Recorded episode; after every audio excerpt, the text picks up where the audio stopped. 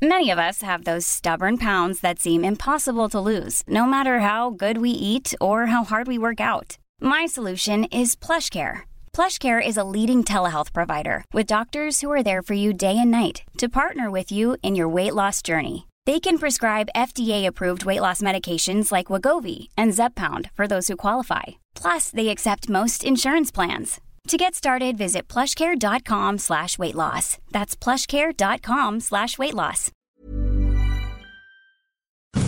Economía pesada.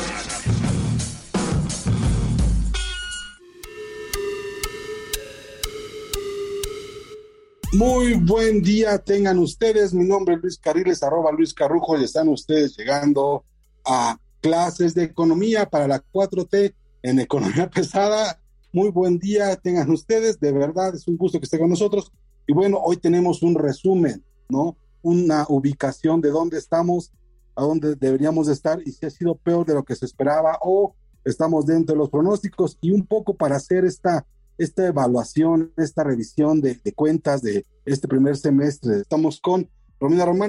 Gracias Luis, pues estoy muy feliz de estar una vez más contigo. Qué bueno que me invitas y ojalá que me invites más seguido. Mi programa se llama Salud, Dinero y Amor por 88.9 FM en Grupo Asir. Ahí los esperamos a todos. Pues yo me iniciaría primer semestre del año. Estamos peor, mejor, ¿Cómo estamos? Estamos donde se esperaba, nadie lo podía creer, sí se podía creer, nadie dijo, si lo dijimos, platícanos. Desde tu punto de vista, ¿estamos peor o mejor de lo que se esperaba? Bueno, mira, si le preguntas a los integrantes del gobierno federal, estamos mejor de lo que se esperaba. Si le preguntas a los analistas serios, ellos te van a decir que estamos tal y como se esperaba, con un ajuste permanente en el crecimiento, en las expectativas de crecimiento económico. Cada vez está recortando más esta previsión del PIB para el 2022 en el mejor de los casos será 1.5%, si no es que menos. La inflación sigue creciendo esto también ya se preveía, por eso estas distintas acciones del Banco de México cada vez aumentan más las tasas de interés. Ahorita se prevé que en la siguiente reunión de la Junta de Gobierno puedan llegar hasta 10%. Esto no le gusta mucho al presidente López Obrador, sin embargo es una medida pues para contener este indicador que tanto daño le hace a los bolsillos de los mexicanos y a toda la economía. Sin embargo, sí, pues cayó como balde de agua fría esta mala noticia por parte de Moody's de disminuir eh, la calificación de México, de la deuda soberana de México también, obviamente en consecuencia, días después, ajustó la de Pemex, también se ajustó la de la CFE y así sucesivamente en cascadita siempre van estos ajustes a la calificación. Estaban bien felices en el gobierno federal, el secretario de Hacienda lo puso en el Twitter, todo su equipo, el presidente López Obrador también lo puso esta, pues esta mejoría en la perspectiva de negativa a estable por parte, insisto, de Standard Poor's, pero después en el cuerpo de la nota se dijo que esta mejoría en la perspectiva se debía a que no se habían aprobado estas reformas estructurales que estaban impulsando legisladores de la 4T y el mismo jefe del Ejecutivo, llámese la reforma energética, la reforma eléctrica, estos planes que tenían para la CFE, la gasolina se sigue subsidiando, aunque está subsidiada, sigue todavía aumentando, el tipo de cambio se sigue depreciando, el peso sigue aumentando ligeramente, tal vez pueda ser imperceptible, pero el tipo de cambio está ya prácticamente en 21 pesos, cuando hace unos meses estaba en 20, 19, en 20, 22 entonces, eh, para el gobierno federal estamos mejor, para los analistas estamos tal como se había previsto, nada bien y menos con este tema de las calificadoras que de ninguna manera se puede leer como una buena noticia, Luis. Hay que entenderlo muy fácil. Publicar que una baja, que un downgrade, una baja en el grado es positivo a cambio de tener una perspectiva de negativa a estable es literalmente que te estén diciendo, estás en el piso, y lo peor que te puede pasar es que comiences a acabar para enterrar. Y yo creo que hay tres razones para que esto ocurra. Uno, el gobierno de López Obrador, el gobierno de la 4T está, digamos, en la segunda parte del sexenio. Casi cualquier cosa que se pueda venir encima no se logrará este sexenio, se logrará en el que sigue. Dos, ya se notó el tema de dos bocas, ya sabemos, lo sabe el gobierno, no vas a acabar como esperabas con la refinería de dos bocas, terminaste con la parte de la obra civil, no estás con la parte de producir energéticos de ninguna forma, entonces pues eso le da cierta seguridad a los inversionistas de que se está invirtiendo de que se está haciendo la refinería, lo cual en ese sentido pues es bueno, más allá de que si te guste o no tener una refinería nueva, es bueno porque se sigue el proyecto, se continúa caminando. Una, dos, tres y muy importante, ya hablaba don Carlos Slim diciendo que la inflación era artificial, derivada sobre todo de la crisis económica mundial. Bueno, de eso se trata, ingeniero, de que la inflación repercuta en función de las cosas que están pasando. No es que sea inflación importada o de que sea inflación, como dice él, artificial. Es simple y sencillamente que las cosas pasan contigo o sin ti. Los ajustes a la tasa de interés, bueno, están este, en línea con lo que se estimaba. Chile anunció una, un incremento a tasas de interés a 9.5% para frenar lo más rápido posible la inflación. Está ocurriendo lo mismo en Europa, está ocurriendo en Estados Unidos. Esto ya es un fenómeno mundial. El temor es que se estanque la economía y yo nomás dejan ponerlo en números. Se esperaba un crecimiento más o menos 3.5 y en un momento hasta 4% en este año como efecto del rebote de la pandemia y vamos a tener 1.5. Eso nos coloca a niveles de crecimiento económico que teníamos a finales de 2017, si no mal recuerdo. Estaremos teniendo una economía que estaría este, casi, casi como estuvo en el último año del gobierno de Enrique Peña Nieto. No sé si estoy equivocado, querida Romina. No, bueno, pero además va a ser uno de los peores desempeños en términos de crecimiento económico. Incluso las mismas calificadoras no tienen ninguna expectativa muy favorable. Lo que preocupa, Luis, es que los analistas están previendo que de no hacer un viraje en la relación con los empresarios, esta animadversión que desde el día uno ha tenido el presidente López Obrador con el sector privado, con los inversionistas extranjeros, de continuar con eso, de continuar también creciendo la inseguridad, la criminalidad, que no se haga nada contundente para frenar pues esta actividad delictiva, que también no, no se tenga certeza y seguridad jurídica, este pleito casado que trae el presidente López Obrador también con otros gobiernos, nada más porque se le ocurrió, como el de Estados Unidos, como el de España, si no cambia esta situación en el muy corto plazo, están previendo los analistas y analistas de peso, analistas importantes, digamos, por ejemplo, Víctor Manuel Herrera, que fue director de Standard Poor's México, no sé, digo, ahorita se me, se me ocurre él, pero se me ocurre Gabriela Siller, se me ocurren varios que podría México ver disminuido ya o ya le podrían quitar este grado de inversión en un plazo aproximadamente de 24 meses. Eso ya lo están previendo los analistas y la verdad es que sí es preocupante que esta perspectiva a mediano, a corto plazo, como estamos viendo 24 meses, es que ya le quiten. Raúl Feliz también lo está anticipando, ya le pudieran, eh, sobre todo Moody's, quitar el grado de inversión a la deuda soberana de México y esto sería una pésima noticia para el cierre de sexenio del presidente López Obrador. Imagínate, tú lo sabes muy bien como uno de los mejores periodistas económicos que hay, la salida de capitales nos colocaría un poco más arriba pues a la economía de Argentina, por ejemplo, ¿no?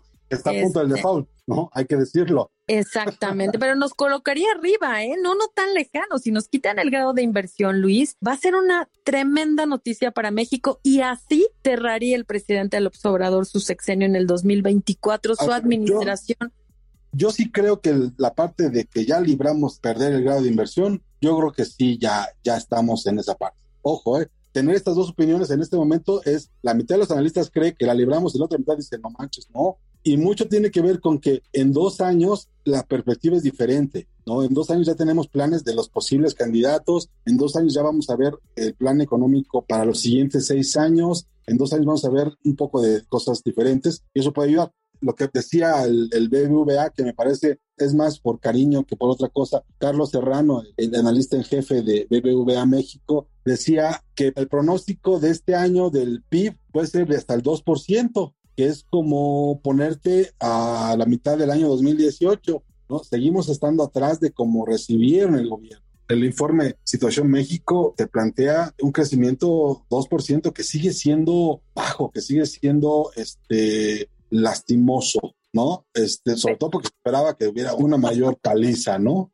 No, bueno, pero además, Luis, eh, México ha tenido el peor desempeño en términos de recuperación de la pandemia, porque pues como todos lo saben, el gobierno del presidente López Obrador no le dio apoyos a las micro, mini, pequeñas y medianas empresas pues ante este cierre por el COVID-19. Entonces, definitivo, sí ha tenido uno de los peores desempeños en cuanto a rápida recuperación de su economía. Y a esto se suma también que está creciendo la deuda, tanto la interna como la externa. Entonces, esto no le favorece. Eso lo están viendo los analistas. Los analistas también están viendo la situación de Pemex. Entonces, tú me dices, tú, yo creo que ya libramos que al menos en este sexenio nos quiten el grado de inversión. Yo no, no estaría tan segura porque pues podemos esperar cualquier decisión de la actual administración. Entonces, una decisión equivocada le da para atrás a este tema del grado de inversión. Se está previendo que puede ser en los próximos 24 meses. Te digo, lo ha comentado Raúl Feliz del CIDE, eh, Víctor Manuel Herrera, Oye, pero a ver, 40 mil millones de dólares dice que van a venir a invertir en dónde, en qué, cómo, para qué. Son pues tres refinerías, dos bocas. Ojalá, ojalá que se concretara este tema de los planes de inversión. Porque no han dicho en qué, ¿o sí?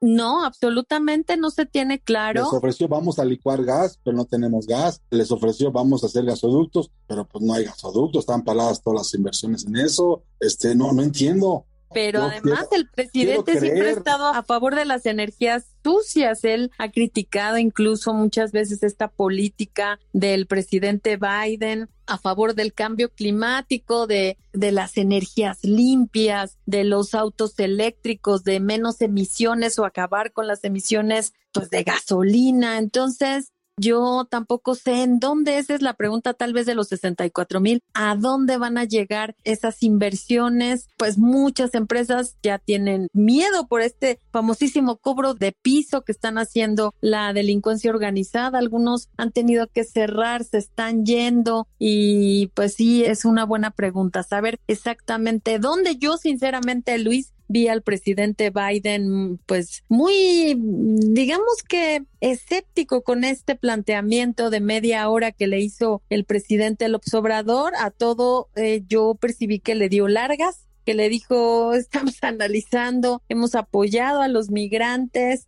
Eh, yo me sentí como el chavo que le dice, no me llames, yo te llamo.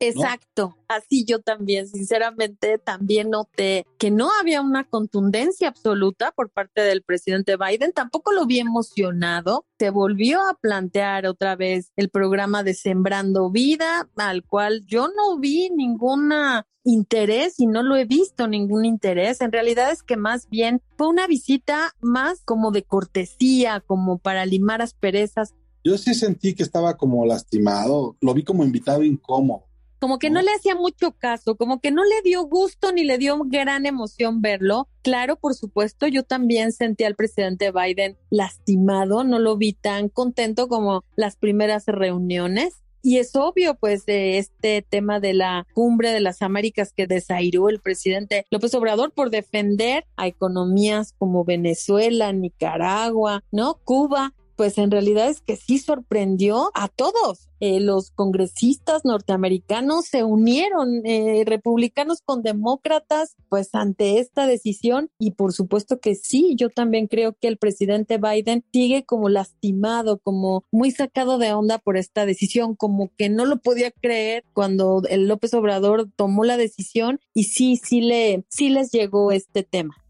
hay un tema que yo quisiera rebotarlo contigo y es, Joe Biden no le está yendo tan bien a Estados Unidos como esperábamos. Joe Biden no trae en este momento los mejores números de popularidad. Joe Biden no trae, digo, pese a todo lo que ha hecho para frenar la pandemia, pese a todos los apoyos que ha movido, pues no le está yendo tan bien a Joe Biden. Y la visita de la, a la Casa Blanca de, de parte del presidente, pues no le ayuda en gran cosa en la parte electoral, ¿no? Hay que recordarlo. El punto entre los dos presidentes es que en el 2024 pues los dos se van y lo que sabemos es que Biden no va a buscar la reelección. Como para qué haces negocios con él, no le veo caso. Hoy te puedo decir, no sé si le alcance al presidente López Obrador a aguantar las cosas como están, porque además tienes encima varias presiones, temas de finanzas públicas, por decir una, el tema del IEPS, ¿no?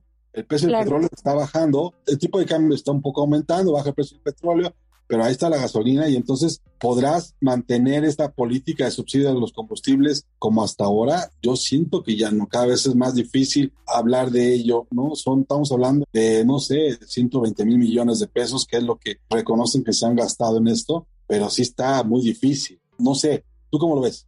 Además, ¿de dónde va a seguir sacando para el subsidio y para todos los programas sociales que pues que trae en marcha? Es evidente que hay preocupación, creciente preocupación, ya incluso se pasó de semáforo verde a semáforo rojo este aumento en la deuda interna y en la deuda externa. Y yo coincido contigo en este tema del presidente Biden. Inició con mucha fuerza, prometió controlar la pandemia, lo hizo, esa es una realidad. Sin embargo, mucha gente esperaba más de él más garra, más fuerza, más, digamos que decisión, determinación, prácticamente en todo. Están pasando cosas complicadas en Estados Unidos, estas matanzas eh, masivas de la nada, faltó un poco más de lo que se esperaba de él en este tema de la guerra Rusia-Ucrania con el presidente López Obrador. Se esperaba también una negociación con más fuerza en términos de cambio climático, de la reforma, de las reformas estructurales, de temas que están afectando en este momento a las empresas estadounidenses eh, platicaba el representante del Partido Demócrata en México, Larry Rubin, que se viene toda una serie de controversias ante el Tratado de Libre Comercio porque la Comisión Federal de Electricidad está haciendo un trato discriminatorio en contra de las empresas estadounidenses, está favoreciendo a las empresas mexicanas y eso no les está gustando nada. Entonces hay un creciente inconformidad, digamos, una creciente inconformidad tanto de los congresistas como de los empresarios. Entonces, pues esto no le pinta absolutamente pues nada bien al presidente del Obrador, a su equipo y a la economía, ¿no? A la economía mexicana.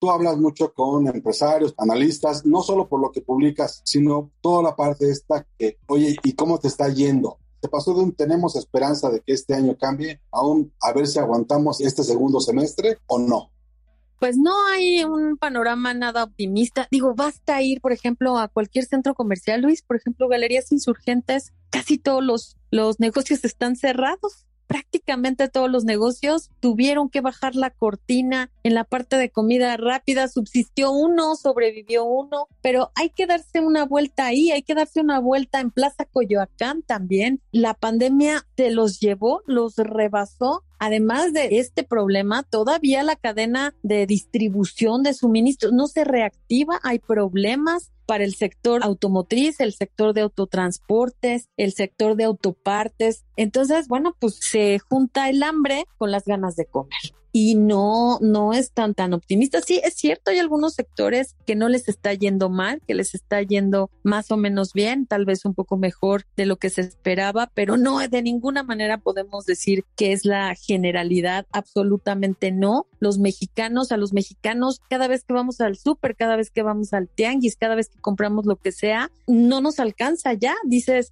esto costaba antes 30% menos, el gasto ya se rebasó, ya esta inflación está acabando también con la economía de los mexicanos. Se dio un ajuste al salario mínimo, pero pues que se hizo absolutamente nada. La gente ha tenido que recurrir para hacer algunos pagos importantes de emergencia a la tarjeta de crédito. Sin embargo, pues la tasa de referencia de con la que se rige la tarjeta de crédito, los préstamos personales de nómina, también está aumentando. Entonces, pues la situación para, para los consumidores tampoco se torna bien. Imagínate las empresas con este confinamiento recuperándose, problemas con la distribución, con el suministro, con la inflación y de repente piden un crédito empresarial con tasas de interés altísimas, pues ¿qué te puedes esperar?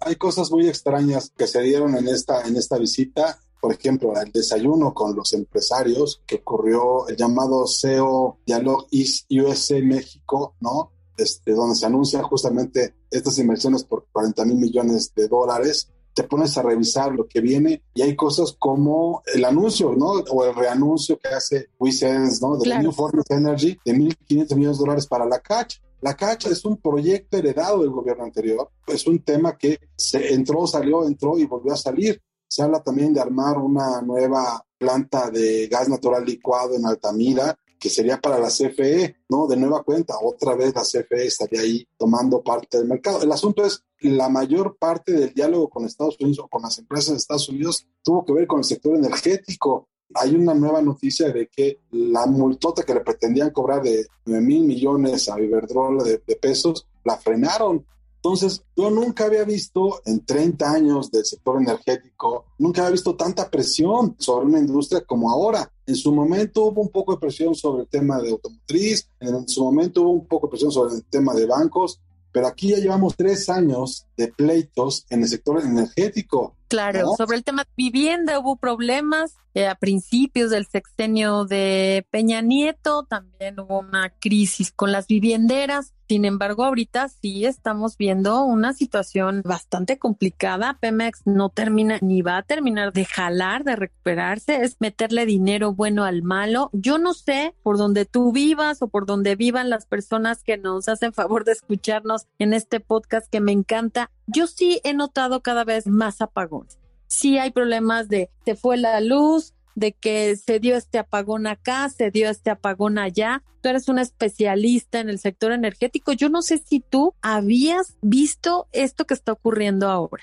No, no, no. Y es extraño porque pues ya pasaron que seis, siete reformas en los últimos siete años, ¿no? Desde las modificaciones al gas y a la electricidad hasta la crisis del 95 y ahora, y ahora lo que está pasando. Me llama la atención, insisto, el tema de los 40 mil millones, porque pues uno pregunta, oigan, ¿y en dónde están esos 40 mil millones? Y te explican, bueno, 1.500 es la cash, sí, bueno, entonces faltan 38 mil 500, ¿dónde están? ¿No? De aquí al 2024, bueno, este, van a poner una lana en computadoras, una lana en muchos lugares, pero sigo sin entender cómo es que va, va a poder ocurrir, porque además están pasando cosas como, por ejemplo, este, la inflación, ¿no? Lo que mencionamos al principio. Ya hablamos de Chile, ya hablamos de la perspectiva de llegar al 9%, 9.1%, y ahora eh, el Banco Central, que es un banco muy conservador, Banco Central de Canadá, por ejemplo, de plano aumentó un punto la tasa de, de interés y quedó en 2.5%. Es Canadá, señores, es un país aburridísimo, donde las cosas tienen mucho tiempo para ocurrir y ellos pues ya de plano se aventaron un punto para arriba. Se supone que México el 11 de agosto estaría tomando una decisión. Va a ser 0.75% o 1.2%. Esas son las cifras con las que se están manejando. Esas son las apuestas. Pero además, Luis, todas las medidas o muchas de las medidas, no me gusta generalizar y decir nada o todo. Bueno, algunas de las medidas que se han utilizado como emergentes, como de, de así de, de alarma para controlar la inflación, no han servido. Por ejemplo, este programa que anunció hace unas semanas el presidente López Obrador en acuerdo con los empresarios, con las tiendas de autoservicio, no ha tenido eh, el resultado que se esperaba. Desafortunadamente, la inflación sigue subiendo. Es importante mencionar que no es un fenómeno de México exclusivamente. Estamos viendo inflaciones altísimas en todos los países prácticamente del mundo y todo esto se agravó por la situación de Rusia-Ucrania el euro, ¿cómo está? Está prácticamente a la par. El dólar se ha depreciado muchísimo. Me, me comentan algunos analistas que ahorita sería bueno invertir en euros pero sí vemos el euro por los suelos en este momento. Sin embargo, sí, en México eh, debería de aprovechar esta situación global para atraer mayor inversión nacional y extranjera y eso desafortunadamente no está ocurriendo. Al contrario, se está la inseguridad jurídica, la inseguridad, la criminalidad, están ahuyentando a las empresas que eh, veían a México como una alternativa de inversión y eso es bien triste y bien preocupante, Luis. ¿Ya tocamos fondo? ¿Tocamos fondo finalmente o no? Yo creo que no, se están todavía ajustando las eh, expectativas de crecimiento económico para México. El peso ante alguna situación, no estoy tan segura que esté prendido de alfileres, pero sí creo que ante cualquier eventualidad, una noticia mala a nivel global, el peso sí ya va a reaccionar eh, bastante mal y sí podemos ver una depreciación en el tipo de cambio. Eso sí me parece que puede ser una probabilidad que incluso ya los analistas la están previendo. Yo creo que todavía no hemos tocado fondo, pues falta ver el comportamiento del tipo de cambio ante situaciones adversas. Ahora, el tema es, ¿cuáles serían las señales preocupantes que hay que tomar en cuenta ahorita. Estamos hablando de que, por ejemplo, el bono que buscó recaudar dos mil millones de dólares para pagarle a contratistas sigue sin jalar. Ya vino la reducción de la calificación de Modis, vino la reducción de la calificación de Standard Poor's, que tú conoces bien. Ya tenemos todo el tema de los bonos de los mercados emergentes. ¿Cuál sería, desde tu punto de vista, que sean las, las señales que preocupan a México?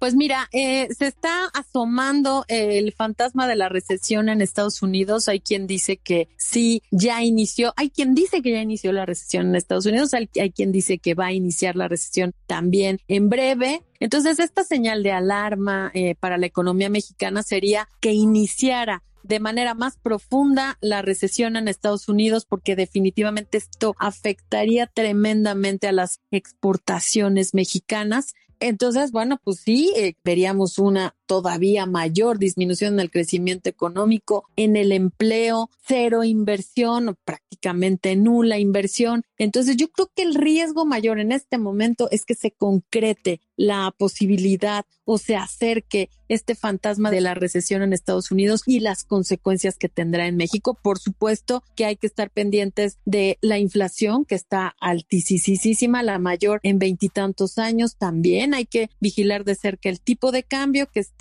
el peso se está depreciando eh, ligeramente, imperceptible, pero se está depreciando pero sostenida. ¿eh? Hay un, un, tema sostenido en la depreciación del tipo de cambio y si no pasa nada, ¿no? Pero, pero si llega a pasar algo, alguna mala noticia, que se caiga los mercados en Estados Unidos, los mercados en el mundo, sí se va a arrastrar al tipo de cambio, va a ser un duro golpe. Entonces, bueno, pues te digo, este crecimiento de la deuda interna y externa son señales que no están gustando nada, pero el mayor riesgo en este momento es la recesión en Estados Unidos. ¿De qué tamaño va a ser? ¿Cuánto tiempo va a durar? Hay gente que dice que puede durar seis meses, pero no lo sabemos. Yo me sumaría a tu comentario y agregaría nada más que los bonos mexicanos no son tan atractivos aunque paguen altas tasas de interés. ¿Cuál será tu conclusión del día de hoy?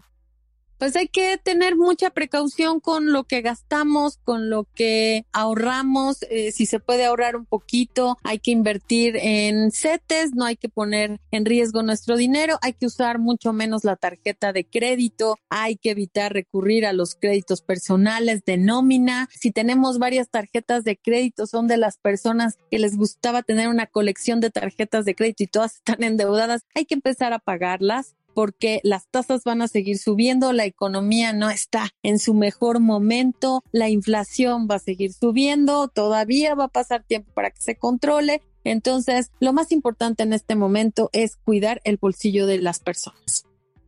Ya está, ya lo oyó usted. Es momento de cuidar el bolsillo de las personas, las señales, ahí está.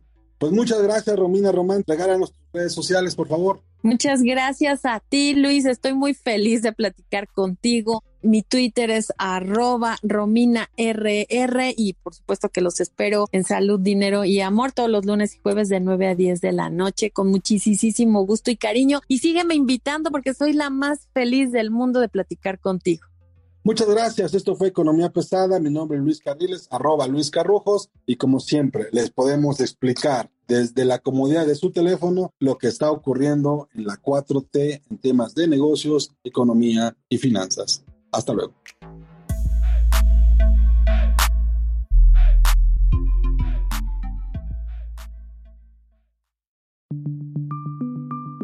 Esta es una producción de la Organización Editorial Mexicana.